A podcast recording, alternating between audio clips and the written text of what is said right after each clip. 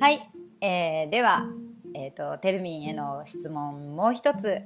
とアフリカンはこんな楽しみ方がおすすめだよというそういうアドアドバイスというか、まあ、テルミン流の楽しみ方はい。について伺います。はい。えっと、私は、まあ、基本的にはダンス、アフリカンダンスが楽しいなと思って、ダンスを中心にやっているけれども、なんか太鼓も好きだし、まあ、うん。バラフォンもちょいかじりでやるし、なんうん。かコラもちょいかじりで、ちょっとたまに、たまにだけどやったりとかするし、なんかこのいろんなのをやっぱりやってみるっていうのはすごくいいいなっていうか、それがすごくた楽しいし、やっぱりやってみる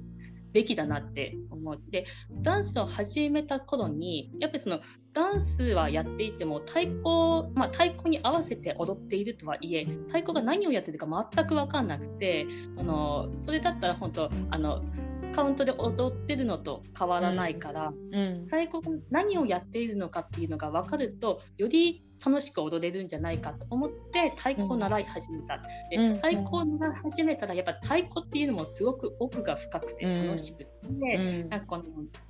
ダンスだけじゃやっぱり踊れない。太鼓があってこその太鼓だし、うん。で太鼓がこのリズムが分かってくるとあの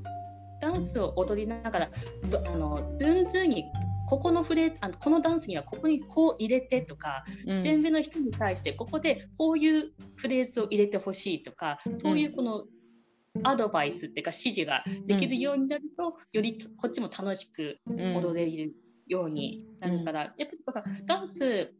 やる人は太鼓もやったらより楽しいしもちろんそうん。のドラマーもそのダンスを踊ってみると、うん。なんかこの見えてくるものがまたあるからすごくいいなって思うので、まあ、いろいろやってみるっていうのは本当によくてうん。例えば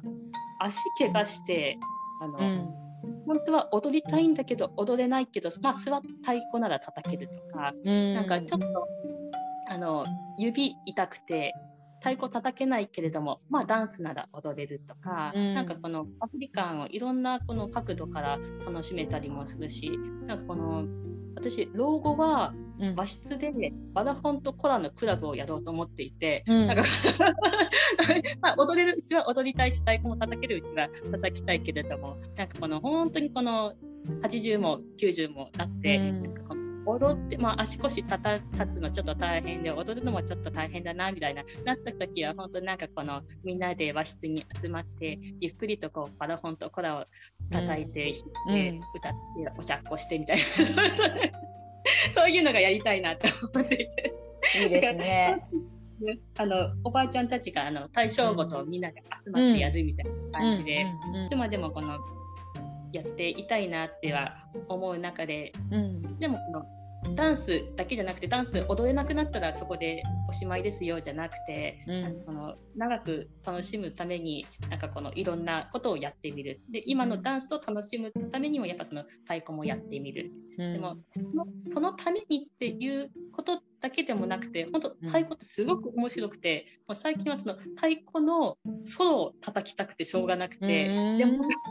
全然手も回らないけれどもなんかやっていくうちになんか、あの